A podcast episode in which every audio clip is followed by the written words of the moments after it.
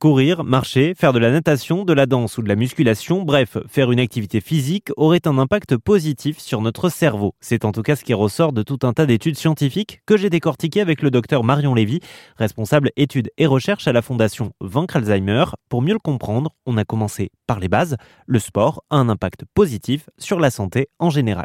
Donc euh, l'activité physique va avoir un, impact positif sur, par exemple, les maladies cardiovasculaires, mais aussi sur le diabète ou certaines maladies chroniques respiratoires et aussi certains cancers. J'aimerais bien qu'on fasse un zoom euh, euh, sur, le, sur le cerveau, sur l'impact de l'activité physique sur notre, sur notre cerveau. Ça permet plusieurs choses, en tout cas ça a été montré scientifiquement. Qu'est-ce que ça a comme impact concret de faire de l'activité physique, de se muscler sur euh, nos neurones Tout d'abord, au niveau du cerveau en général, euh, il faut savoir qu'avec l'âge, on peut avoir une diminution euh, d'une région du cerveau qu'on appelle l'hippocampe, qui est une région qui, qui va avoir un impact sur la mémoire, notamment la mémoire à court terme ou spatiale.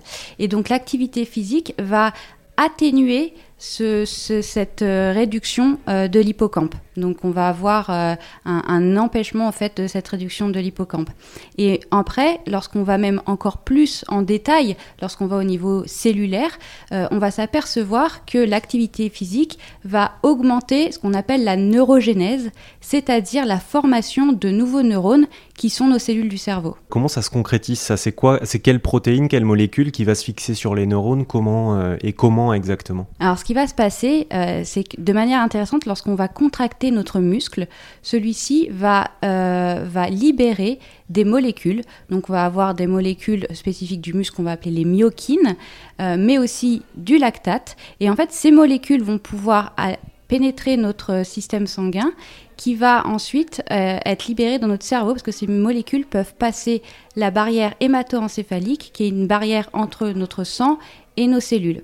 Et une fois que ces molécules passent dans, le, cerveau, euh, arrivent dans les cellules, nos cellules vont produire une protéine que l'on appelle une neurotrophine, et plus particulièrement même le BDNF, qui est très bon pour la, la, neurogénèse et pour cette augmentation de la neurogénèse. Si on doit schématiser, le fait de, de, pratiquer une activité physique, donc de se muscler, hein, de, de, muscler son corps, ça participe à mieux entretenir les cellules de notre cerveau. C'est ça, ça permet finalement de, mieux les, les, nourrir et de, faire en sorte qu'elles puissent mieux fonctionner euh, pour avoir un cerveau plus sain. Vous avez parlé des lactates tout à l'heure, euh, c'est ce qui produit notamment les crampes, je crois. C'est ça, exactement.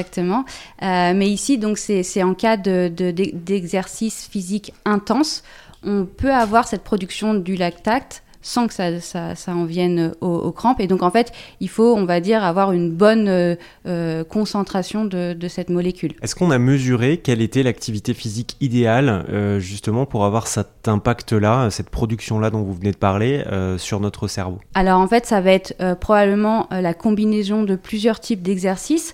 Donc, ça va être un exercice plutôt d'intensité modérée, mais aussi un exercice de type intense pour justement avoir cette production de lactate.